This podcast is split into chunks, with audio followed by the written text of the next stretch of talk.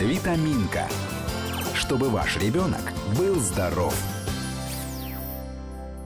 Здравствуйте, дорогие друзья. В студии Екатерина Некрасова. Мы начинаем программу «Витаминка», программу о детском здоровье. И сегодня будем говорить о здоровье волос у детей. У нас в гостях сегодня врач-трихолог, вице-президент Евразийской трихологической ассоциации Ольга Кохас. Ольга, доброе утро. Доброе утро. Слово новое. Трихолог. Можете его этимологию нам рассказать для начала? Ну, конечно, могу, потому что а, на самом деле оно уже, слава богу, не новое. Уже люди знакомы с тем, что есть такой врач, который занимается исключительно лечением волос. И люди понимают, что волосы, они сами по себе не болят, и что это все зависимо от организма в целом.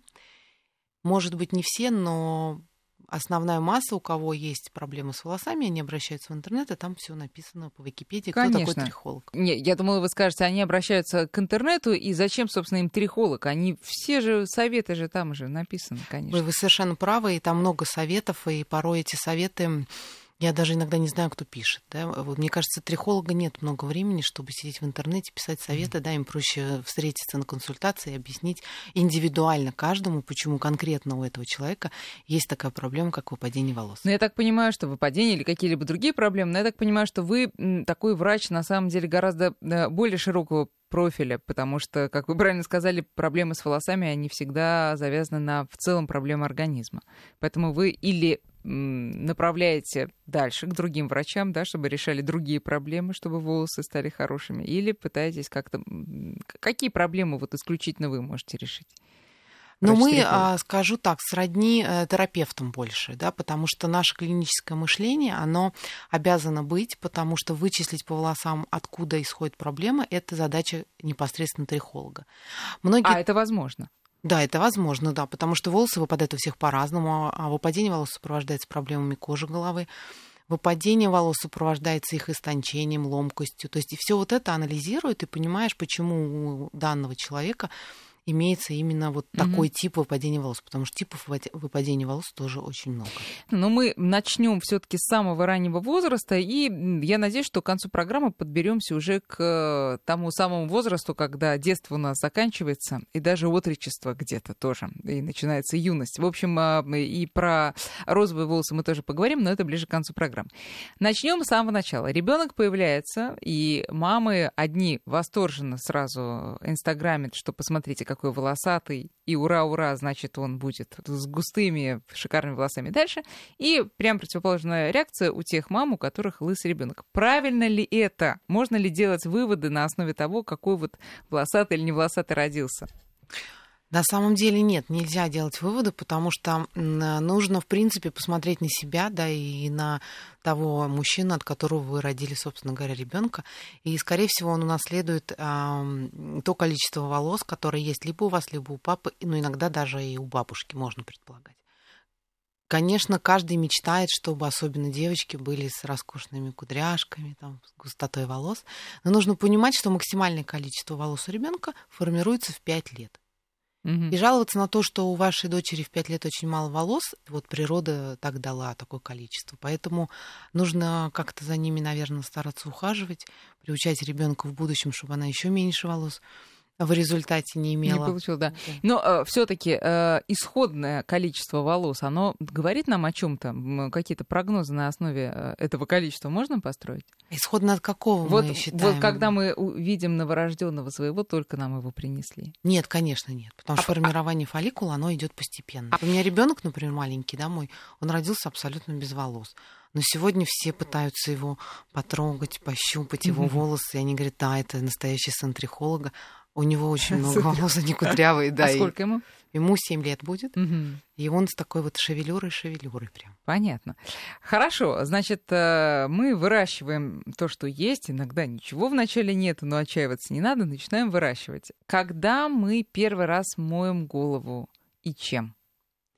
Ну, а, по педиатрическим таким, да, каким-то канонам ребенку нужно купать, соответственно, мыть голову. Есть такие а, корочки, да, у младенцев. Которые... Сибарейные, да? Сибарейные, да. Но они, наверное, не сибарейные, все таки это вот именно младенческие корочки, которые говорят лишь о регенерации кожи, и это не нужно думать, что это болезнь какой-то или заболевание, они поддаются легко отшелушивание, да, механическое, и мытье а, только детскими шампунями, только. Мгм. Никакими там экспериментами мы не должны пользоваться во время каких-то купаний малыша и думать о том, что это будет во благо. А когда мы начинаем э, использовать детские шампуни, потому что многие родители поначалу вообще не хотят ничего использовать, кроме воды или, может быть, каких-то травок разведенных. Ну, абсолютно правильный вопрос. Мы начинаем использовать шампуни с тех пор, как вы видите, уже у ребенка растут волосы. То есть это может быть 5 месяцев, это может быть там в 7 месяцев, это может быть с 3 месяцев. Мгм. Но сам факт того, что голова потеет, да, у ребенка, волосы, собственно говоря, грязнятся, то здесь непосредственно нужен шампунь, потому что он предназначен для мытья кожи головы, ну, не случайно. Мгм. А если просто продолжать мыть водой? Ну, просто продолжать мыть водой, ну, тогда вы посмотрите, что будет. А просто что вы будет? не вымоете голову. Будет грязная голова, Да, так же, как и конечно. у взрослых. Да, у деток есть специфический запах от кожи головы. То есть у них от кожи специфический, но он достаточно приятный. А от кожи головы он у них такой специфический, что лучше помыть, конечно, чтобы не было распространения какой-то вторичной инфекции, Мгм. потому что, ну, семьи разные, да, подход у всех разный. Мгм. Можно, люди взрослые моют до сих пор только водой, считают, что это правильно. Но если приблизиться к ним, то есть э, такой характерный запах. Это свидетельствует о том, что бактерии, которые на коже, а, у каждого, в принципе, если они начинают распространяться и выделять продукты жизнедеятельности. Мгм. Давайте э, вот про корочки еще поподробнее. А, Есть, наверное, какие-то сроки, когда они должны уже перестать образовываться, и э, после которых, если они все-таки остаются, надо как-то начинать беспокоиться на эту тему. Но а, у основной массы деток, конечно, к году они должны уже прекратить остановиться в, ну, в своем а, проявлении, да, и а, в этом подспорье огромные масла. Вот здесь масла, когда вы не должны чесывать их, да, расческой, вы не должны их какими-то механическими жесткими движениями, вы должны сначала размягчить их, а потом такие есть щеточки, с помощью которых, ну, щетка прям, знаете, такая щетка с щетиной, с Мгм. помощью которых можно их э, плавными движениями снимать. Но это не значит, что их не будет, а вновь они не будут появляться. Это такая особенность кожи. Но если там после двух лет вы их видите, то лучше обратиться к доктору, потому что это может быть проявлением а, заболеваний кишечника, таким как нарушение там а, бактериальной флоры, и поэтому мы с осторожностью относимся к этому, потому что корочки бывают разного цвета. Они бывают разного вида. Они бывают на фоне жирной кожи головы или сухой. И вот это все дифференцировать должен врач. И более того, педиатры могут дать какой-то совет да, из прошлого века, но трихологи больше с этим сталкиваются, и они могут, в принципе, дать правильную рекомендацию, на что обратить внимание со стороны здоровья ребенка. А сибарии тогда? Вот сибарийные именно корочки. Но мы можем отнести это как бы к сибарейным корочкам по образу и подобию, да, но все-таки сибарей это такой диагноз, который а, мы можем поставить там ребенку в пубертатный период. Мгм. То есть это с 12, там, начиная, там, сейчас дети раньше начинают впадать в этот а, период, поэтому вот все-таки сибарей это, ну, такой диагноз, да, который э, не просто возникает, а тоже на основании чего-то. И тоже э, исключительно маслами его, естественно, не лечат. Значит, э, мы начинаем подбирать шампунь э, детский. Все-таки вот для меня загадка, почему, собственно, мы, взрослые, не можем пользоваться детскими шампунями, раз их рекламируют как самые экологичные, самые мягкие, самые прекрасные. Вы можете ответить на этот вопрос? Чем их особенность? Да нет, мы можем пользоваться, конечно, всем что угодно. Люди до сих пор хозяйственным мылом пользуются. Но все-таки там меньше павов, то, что растворяет жир, да, поверхностно-активные вещества. И нам порой взрослым недостаточно Мгм. их по концентрации в шампуне детском, чтобы ощутить такую чистоту кожи головы. Поэтому как можно дольше вообще ребенка мойте детским шампунем. Почему? Потому что вы не приучаете сальные железы к выработке большего секрета. Ах, вот в чем дело. До какого возраста примерно? Но до 10 лет точно. Это очень правильно будет и очень грамотно с вашей стороны. Мгм. А дальше уже в зависимости от того, как ребенок начинает зреть. А вот э, в чем отличие детских волос, вот до тех же условно 10 лет, и взрослых? э, В чем отличие их ну, структуры, может быть, даже если есть, и э, процесса жизни? На самом деле ни в чем вообще. Потому что цикл роста а, в плане там 6-8 лет всех зависит а, от опять генетических факторов. Она такая же. Структура волос абсолютно та же. Напомните, пожалуйста, про нее, про структуру. структуру, Да. но мы должны понимать, что по структуре волосы состоят из кератина, да, в основном это белок, основополагающий. А Дальше он а, состоит из а селена, да, это внутренний корковый слой. И детей же мы пытаемся кормить гораздо лучше, чем порой мы едим сами. Поэтому учитывать, что ребенок полноценно питается, ну, при условии, что если он не отказывается там, от мяса, да, из каких-то там своих э, аллергических моментов или просто вкусовых э, каких-то невосприятий, то мы стараемся все-таки ребенка кормить правильно, и поэтому он получает все то, что мы запланировали в рационе, и тем самым волосы отвечают своим здоровьем и своим качеством, и, собственно говоря, у детей не так много проблем с волосами, хотя их мы потом, наверное, будем рассказывать о том, какие у детей есть проблемы с волосами. Но по качеству волос, по сути, ребенок не отличается от нас, а отличается даже большим здоровьем волос, чем мы, взрослые mm-hmm. люди. Но вы сказали, что все-таки э, взрослые шампуни недаром более сильные, так простым языком говоря. А это связано с тем, что все-таки э, у взрослых волосы загрязняются активнее, чем у детей. Это почему происходит? Ну, активнее образ жизни.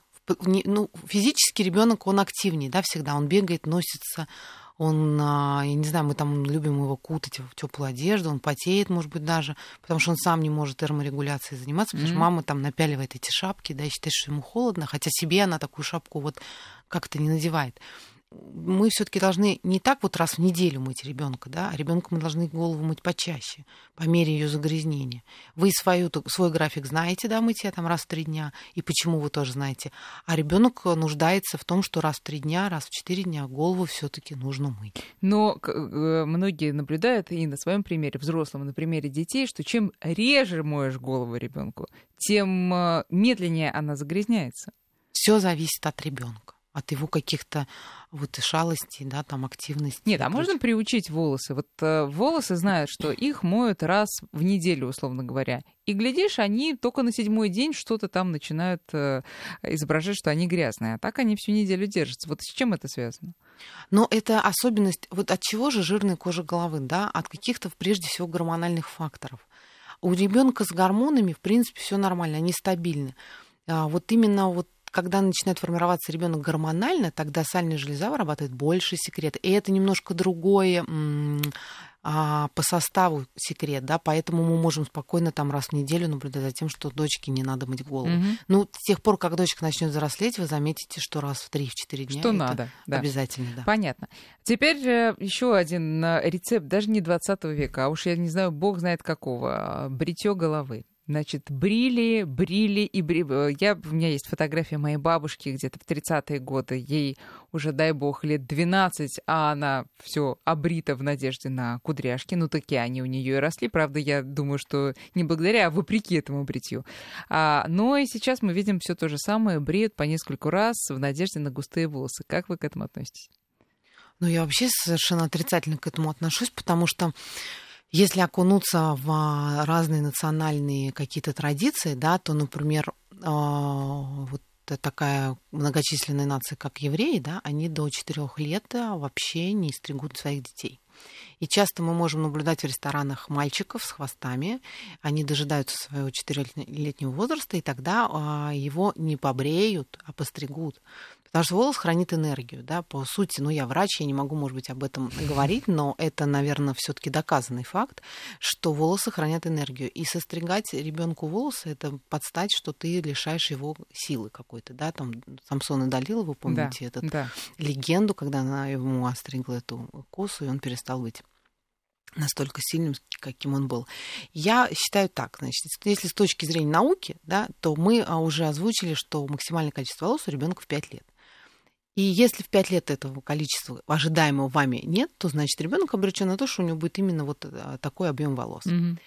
Если вы будете... И ничего брить, тут не сделаешь да? Ничего, ну, в принципе, да, тут ничего не сделаешь на самом деле. Если вы будете заболевать, и, в принципе, вы будете наблюдать, что их становится больше, но их становится больше не потому, что вы побрили, а потому что формирование фолликул идет постепенно, и вот вы сбрили, да, в это время они формируются, их еще больше растет. Если бы вы не сбривали, То же тот же самый процесс бы был абсолютно точно. В чем опасности бритья? Потому что я помню, что там а, что-то можно изменить, направление роста вот э, бритвы, да, как-то повредить э, волосы, и э, дальше будет еще хуже, чем было. Ну, вообще, а, вот это девочки хотят, чтобы их дочки были кудрявыми. На самом деле это зависит от угла роста волос, который тоже заложено изначально природой. Потом в последующем угол роста меняется. То есть от чего это связано, с чем это связано. Ну, это прежде всего связано от манеры укладывать и прочие там вещи. Но это как бы о взрослых мы можем поговорить отдельно. Mm-hmm. Мы говорим о детях. И но ни на что не влияет. Ну, на внешний вид этого ребенка бедного, который ходит лысый, нет у вас фотографий, да, удачных из детства ребенка. Это, по сути, никак не вредно, но и пользы вообще никакой в этом нет. Кроме того, что вот вы вот просто подвергаете ребенку насмешек и всяких удивлений со стороны более разумных, наверное, взрослых. Вот так, дорогие друзья, мы сегодня развеиваем некоторые мифы и продолжим этим заниматься сразу после коротких новостей. Я напоминаю, у нас сегодня в гостях врач-трихолог, вице-президент Евразийской трихологической ассоциации Ольга Кохас. Продолжим через несколько минут. Витаминка. Чтобы ваш ребенок был здоров.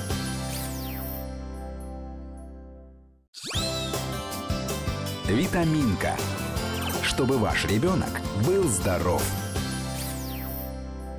Возвращаемся к разговору, дорогие друзья. У нас в гостях сегодня Ольга Кохас, врач-трихолог, э, вице-президент Евразийской трихологической ассоциации. Мы говорим о здоровье детских волос. Ну, где детских, там и взрослых. В принципе, взрослых слушателей нашей программы, они тоже много интересного могут почерпнуть. Но пока мы остановились на том, что брить э, голову в целях повышения а, роста волос, повышения их гущины не следует, потому что ничего вы этим, как утверждает Ольга, не добьетесь. Что касается кудряшек, почему же все-таки у детей, как правило, кудри а потом, вот взять мальчиков, например, потом ничего мы им не выпрямляем, волосы мы им не тянем расческами, все равно выпрямля... выпрямляются волосы уже буквально там к 7, не знаю, 10-летнему возрасту.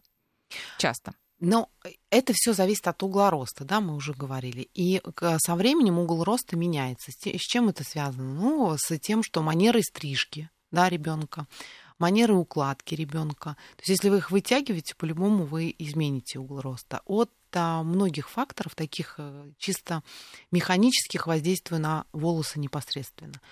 Но еще есть такой момент, многие, наверное, замечали, вот он кудрявый, как только вы его постригли, кудри ушли.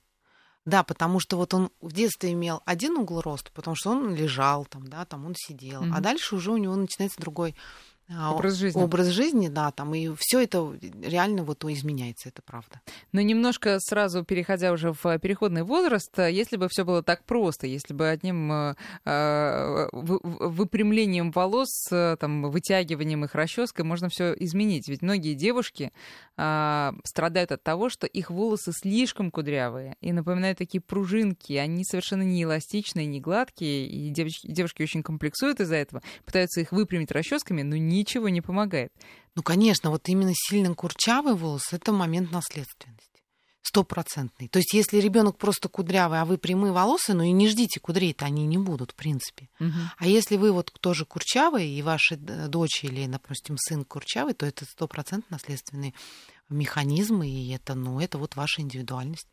Хотя я хочу сказать, больше страдать у кого прямые волосы, потому что все-таки курчавые сейчас с помощью всяких сталингих средств и различных инструментов можно вытянуть. А вот прямые завить до такой степени желания ну, это сложнее гораздо. Ну, об этом чуть попозже. Сейчас опять возвращаемся к малышам. А, значит, а, мамы чуть только действительно три волосины выросла, начинают а, их повсячески завязывать и так, и сяк, и банты лепить. А правильно ли это? И вообще с какого возраста можно начинать э, над волосами колдовать? Или надо все-таки, поскольку они еще действительно слабые, короткие, тонкие, их надо оставить в покое на какое-то время? Ну, если вспомнить мое детство, да, то девочки должны ходить были опрятные. Там, у них должна быть коса, никаких хвостов, или две косы, или там какие-то баранки мы плели. И вообще это все было неспроста. Все-таки ну, наука как-то работала наиболее удачный способ ношения а, причесок да, у детей это коса, две косы. Ну, то есть в свободном таком плане. Сейчас множество заколок, резинок, всяких каких-то придуманных причесок. Те же колоски, они слишком сдавливают, да, мешают росту волос. Но это вредно даже для взрослых, в принципе, потому что волос, он растет, да, у него своя жизнь. Он растет из фолликула, он прикрепляется к сосудистому пучку. Если вы его вытягиваете, растягиваете или там как-то физически воздействуете, то ослабевает вот эта сцепка, волосы сосудистым пучком. Вы механически ускоряете его выпадение, скажем mm-hmm. так. И потом не удивляйтесь, что у ребенка там выпадение волос. Это лишь ваша заслуга в плане вот этих всех модных причесок. То есть какую прическу вы рекомендуете? Те же косы, самые простые русские косы? Те косы, распущенные волосы, да, или слабо завязанный хвост. Какой резинкой? Если на то пошло. А резинка должна быть с материалом обязательно. Не вот резинка-резинка, mm-hmm. да, а и не тонкая. Гораздо лучше, когда вы используете, с, с, ну, вот сверху есть такая ткань, да, тканевая да. основа. Вот это наилучший способ, потому что вы не вызываете ломкость волос, вы не вырываете их, не повреждаете в принципе. Хорошо. Значит, э, дальше мы опять вернемся к вопросу шампуней, потому что вот отдельно хотелось бы с вами поговорить о том, э, какой должен быть состав у детских шампуней, потому что выбор действительно очень большой, и, соответственно, цены тоже, и состав совершенно разнообразный. Вот на что стоит обратить внимание, когда подходишь к прилавку? Ну, прежде всего, стоит обратить внимание на производителя. Потому что, в принципе, брендовые производители, таких компаний, мы не будем да, сейчас их называть, mm-hmm. которые ну, ярко представлены на рынке, и в большей степени мы не говорим о только зарубежных, но и российские компании ничем не отличаются по качеству продукта. Но обратите внимание на то, что вообще засертифицировать детский шампунь гораздо сложнее, поверьте, чем взрослый. Поэтому там только то, что проверено, что сертификация это у детских продуктов очень сложная, да, и даже вот ингредиент, который они должны и обязаны положить в этот продукт, это тоже тщательно отсматривается, отбирается, поэтому не стоит бояться выбрать детский шампунь. Стоит бояться больше выбрать взрослый. Вот э, про взрослые тоже пару слов, потому что вы э, назвали некое слово неизвестное для меня, которое есть в взрослых и нет в детских. Что это такое? Но вы знаете, любят же премудрости всякие, да, там витамины положить, о чем вообще, в принципе, не стоит задумываться. Витамины туда ну, можно положить, но они не будут пользы для волос никакой нести, потому что шампунь находится 5 минут всего на коже головы, да, первый раз и 5 минут второй. Но есть всякие там, допустим, кератин кладут, силикон кладут, разные там гиалуроновую кислоту кладут. Ну, что только не кладут, да. Но надо понимать, что силикон, вот это самый яркий такой ингредиент, который любят женщины, он в последующем приводит к ломкости волос, потому что он накапливается в структуре волоса, это все-таки пористая структура, и дальше волос становится как, знаете, такой как стеклянная такая палочка, которая бах и ломается. Угу. Почему? Не удивляйтесь, потому что вы накопили там огромное количество силикона, это все-таки химический ингредиент, и он э, к нашему волосу чужеродный абсолютно, и когда-то волос даст о себе знать. То есть давайте поясним, что силикон это как раз а, то, та самая составляющая, благодаря которой э, волосы и кажутся очень гладкими, волнистыми и такими, как в рекламе, короче говоря. Да. Но до поры до времени. Но тут э, другой же есть момент, когда ты покупаешь в каком-нибудь экологическом магазине очень экологичный шампунь и моешь ими волосы, ты не понимаешь, что происходит, потому что волосы у тебя просто как мочалка. Хотя продавец тебе говорит, так такими они и должны быть на самом деле. Так какими же они все-таки должны быть? Да не должны они быть такими, понимаете? Это какая-то ну, мода, да. Вот нужно вообще понимать, что шампунь не вреден для волос. Кожа защитный механизм, она никогда не пропустит ничего вредного внутрь. То есть мы же рассуждаем с точки зрения полезности и вредности на организм в целом, да, ну, о волосах-то что кто думает. То есть ничего не проникнет, ничего не пропустит кожу, и за это вообще не волнуйтесь, в кровь ничего не о, внедрится, и вообще никаких последствий по печени, почкам и там мозговой деятельности не будет уже этого однозначно. Но э, чем хуже волос после мытья, тем более щелочнее э, консистенция шампунь. Да? То есть это pH щелочная, это шампунь, pH кислотная, это бальзам. Почему мы потом начинаем пользоваться бальзамом, волосы становятся гладкими и такими эластичными? Mm-hmm. Это благодаря тому, что мы дали кислотную, как бы нейтрализовали этот момент. Mm-hmm. Поэтому, ну, конечно, не надо покупать шампунь там за 20 рублей, за 130. Я вообще сейчас удивилась, сколько стоит шампунь. Этот. Но а, они не очень отличаются шампунь за 3000 от шампуня за 280 рублей. А, конечно, может быть, вы сами, сами себя можете убедить, или для красоты там в ванной комнате флакона. Не, не, не намного отличаются, это я вам скажу правда. Лучше купить, наверное, более качественные продукты съесть, чем купить этот немыслимый шампунь за 3000. Ну а так уж, если мы про цены говорим, а какой средняя, средняя адекватная цена для хорошего шампуня? Плюс-минус можете назвать? Ну, конечно, могу, потому что надо иметь в виду, что есть шампуни за 3000, которые ну, нигде не рекламируются, да? Но это Возможно, да, из-за дорогого сырья, которое льется внутрь. Более того, в шампунь, в стоимость шампуня входит эта этикетка, банка, коробка и прочие вещи. Да, стоит на полке, аренда. Ну, то есть там много всего маркетингового, мы сейчас не об этом говорим. Но в среднем где-то шампунь за 600, там, 500-600 рублей. Это а, шампунь, в котором, скорее всего, внутри а, нормального качества сырье, хорошие ингредиенты и рецептуру, в принципе, ну, все это все равно индивидуально. Одному хорошо, другому. Есть какие-то нормативы, что, скажем, в детских шампунях не должно быть вот того, что есть во взрослых, того же силикона, например, или производитель волен туда лить что угодно? Нет, не волен. Есть определенные такая таблица, да, ГОСТовская, что mm-hmm. он туда в детский шампунь? Да, не имеет права mm. там положить или имеет право положить. И моя рекомендация всегда пользуйтесь а, правильными брендами, да, и правильный бренд никогда не позволит себе сделать плохой продукт. Значит, э, шампуни вы, мы выбираем очень осторожно, но порой одним шампунем дело не ограничится, потому что, как неудивительно, что в 21 веке эта проблема продолжает существовать, но педикулез это, к сожалению, во многих регионах России это, это э, факт. Дети ходят а, в школы с вшами и стесняются об этом говорить, родители не знают, что делать. Но тут выяснилось в интернете, конечно же, что от э, педикулеза может помочь краска для волос. Вот как вы к этому относитесь? Не, ну как никак вообще, какая-то ерунда, мне кажется. Ну, потому что окрашивание волос это окрашивание волос. А педикулез это проблема, в принципе, понятно, что они распространяются по структуре, ну, то есть по самим волосам. Но вообще изначально мы, когда моем шампунем против педикулеза, да, мы что делаем-то? Мы моем кожу головы, да, это ядовитая такая история mm-hmm. достаточно. Краска, ну и что, тебе краситься, что ли? То есть всех детей, которые педикулез, весь класс, да, надо перекрасить в розовый цвет или в какой там сейчас модно, да, и дети э, избавить. Нет, это я вообще, то есть не воспринимаю это как за какую-то Есть специальные информацию. Лечебные шампуни, которыми, которыми надо пользоваться. Друзья, сейчас мы делаем перерыв на прогноз погоды, а потом продолжим. Витаминка. Чтобы ваш ребенок был здоров.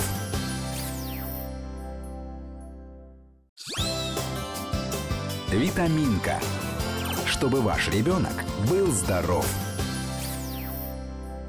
Начинаем последнюю часть нашей программы. Программа «Витаминка» сегодня посвящена здоровью детских, ну и не только уж детских волос. И раз мы заговорили про окрашивание в такой не совсем обычном контексте, поговорим все таки о том, когда окрашивание делается просто в косметических, э, а, развлекательных, я бы даже сказала, целях, потому что когда девушка 11-12 лет приходит в школу с розовыми волосами, ну, никак больше это не объяснить. Это вот э, девочка оторвалась, возможно, даже вместе со своей мамой. Есть и такие примеры например. А, краска все-таки дело не самое полезное, как знают все женщины, которые этим занимались. Э, чем это опасно для именно детских волос? Вы знаете, если вы хотите как бы себе что-то испортить, да, то вы, в принципе, можете с детства это начинать, да, но я всегда призываю к тому, что особенно мам, да, это же они хотят, чтобы эти волшебные принцессы были всегда на виду и ярче всех. Но как-то договориться со своим ребенком, объяснить ему, что красить волосы можно условно там с 18 лет, давайте так определимся, но это уже можно, действительно.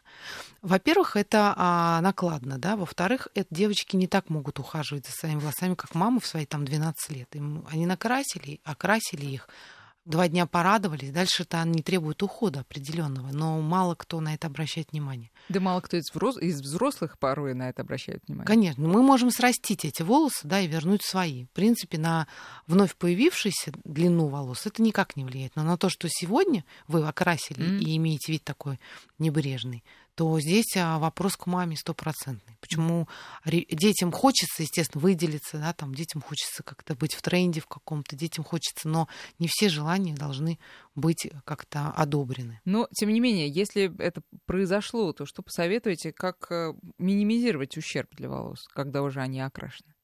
Но если это, конечно, произошло, и это желание превыше всего, то обратите внимание на то, что вы должны приобрести сами ребенку маску для волос, да, и а, должны усиленно, настойчиво понимать, что два раза в неделю окрашенные волосы после каждого мытья нужно сдабривать маской. Не ополаскивать, не бальзамом, а именно маской для волос.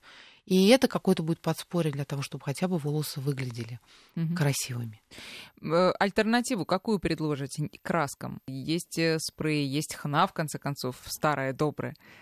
Ну, Хну это э, можно? сна- Старая добрая хна это прекрасно, но цвета у хны сейчас-то разный, да, но это опять есть специалисты, которые окрасят вас хной в разный цвет, вплоть до того же розового.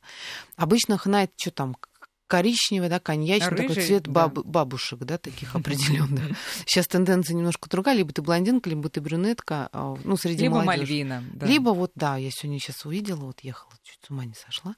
У нее и розовый, и синий, и зеленый, и все цвета, но она довольна идет собой. Но то, что там качество волос определенным образом страдает, это понятно. Почему? Потому что вот эти краски, кстати говоря, а, розовые и все прочие вот эти дурные оттенки, а там состав-то более ядреный, чем мы М. блондинки привыкли, да, там или брюнетки. Там реально другой состав. Он более вреден, он более ущерб, больше ущерб наносит именно структуре волос. Мгм. Так, ну а какие-то оттеночные шампуни, которые, знаете, Да. сегодня нанес, а завтра уже и смыл. Вот, может быть, их пробовать? Ну, они кардинально не изменят цвет волос, да, до желаемого эффекта, это точно. Но хотя бы попробовать и посмотреть на себя в новом образе, да, это не вредно, они смываются совершенно точно. Можно попробовать провести такой некий эксперимент. Мгм. Да, это вот, да, на это пойти можно. А, Хорошо, теперь давайте обратимся к тем детям, которые а, часто участвуют в разных праздниках, может, занимаются танцами и должны вы- выглядеть как настоящие артисты и со всеми вытекающими последствиями, в том числе лаками, а, всякими укл- укладками и механическими средствами, утюжками, вот как это все называется, которые э, в моем, в моем детстве это называлось щипцы. Просто берешь и или вытягиваешь, или завиваешь. Инструмент. Инструменты, да. Да. всевозможные. Для некоторых это действительно неизбежность. Ну, надо. Вот э, как быть им? Как им быть? Значит, во-первых, я сразу вижу, когда мама приводит на прием девочку, я сразу спрашиваю, она занимается танцами? Да, откуда вы знаете?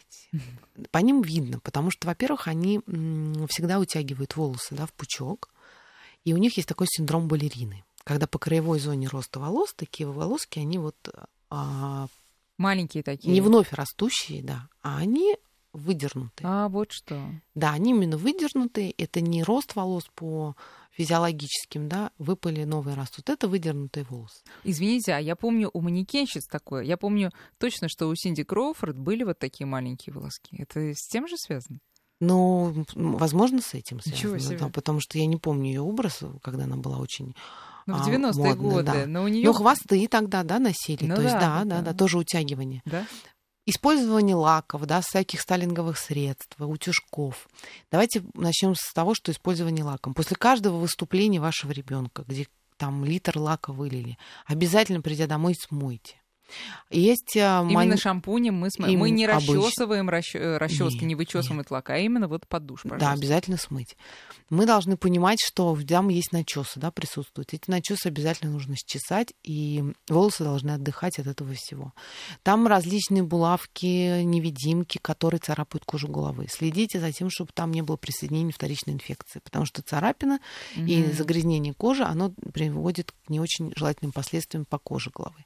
Ну, а что еще бывает такое, да? Ну, это все не вредно, это необходимость, да, только правильный уход, по- пост, пост уход после всего этого ну, не приведет никаким там пагубным моментам.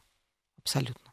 Ну, здоровье тоже не прибавит, но все-таки позволит волосам более или менее неплохо себя чувствовать. Ну вот, кстати, а они же ограничены в питании, да, там балерины, танцовщицы, они должны быть в определенном весе, гимнастки. Их же просто тренер взвешивает, измеряет.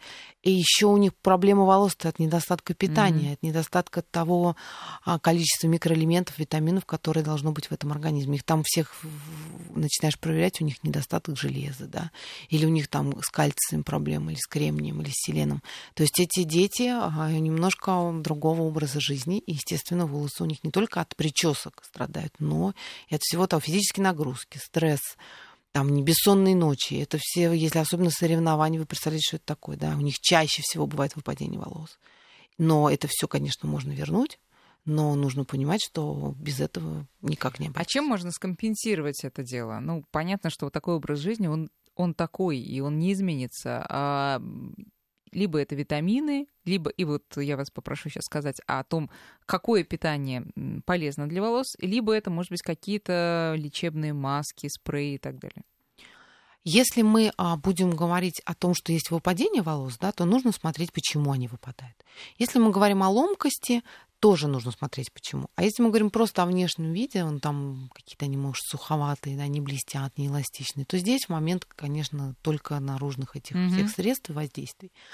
А, что мы будем рекомендовать в а, рационе питания? Да? Ну, вообще для волос, а, как и для кожи головы, как и для любого другого функционирующего органа, полезно кушать все.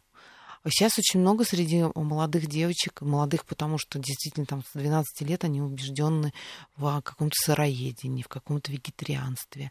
Но последствия чреваты, да. В анализах я вижу, что этому ребенку просто необходимо мясо, этому ребенку необходима рыба, этому ребенку необходимы молочные продукты, потому что все это закладывается, естественно, с детства. И все ферменты, которые вырабатываются поджелудочной железой, они а, как бы вырабатываются только в том случае, если вы потребляете определенное продукты. Как только вы перестаете э, потреблять мясо, то фермент, который перерабатывает мясо, он перестает, в принципе, организму выделяться. Mm-hmm. И вот в этом проблема не завтрашнего дня, а проблема через год и через два. И вот эти все последствия вы обнаружите и не удивляйтесь ничему. И дети, это не только волос касается, но и организма в целом. И обратите внимание на то, что она ест, где она ест и как она ест. Если она приходит домой и отказывается от ужина, сто процентов она съела какой-нибудь гамбургер или какие-то чипсы, или запила это все колой, ну, и в том числе и мальчики, да, любители всего этого. Поэтому закладывается все с детства, нужно смотреть, а, что и как ребенок ваш кушает. Ольга, вы знаете, нас слушают э, мамы сорванцов, э, и то, что, э, о чем мы рассказываем, про эти танцевальные конкурсы, лаки, укладки, для них это все так далеко, вот примерно как луна. И они мучаются только одним вопросом. Слушайте, как мне колтун вычесать у своего мальчика, у своего парня, который просто от, от расчески бегает как от огня? Вот можно просто такой простой прикладной совет?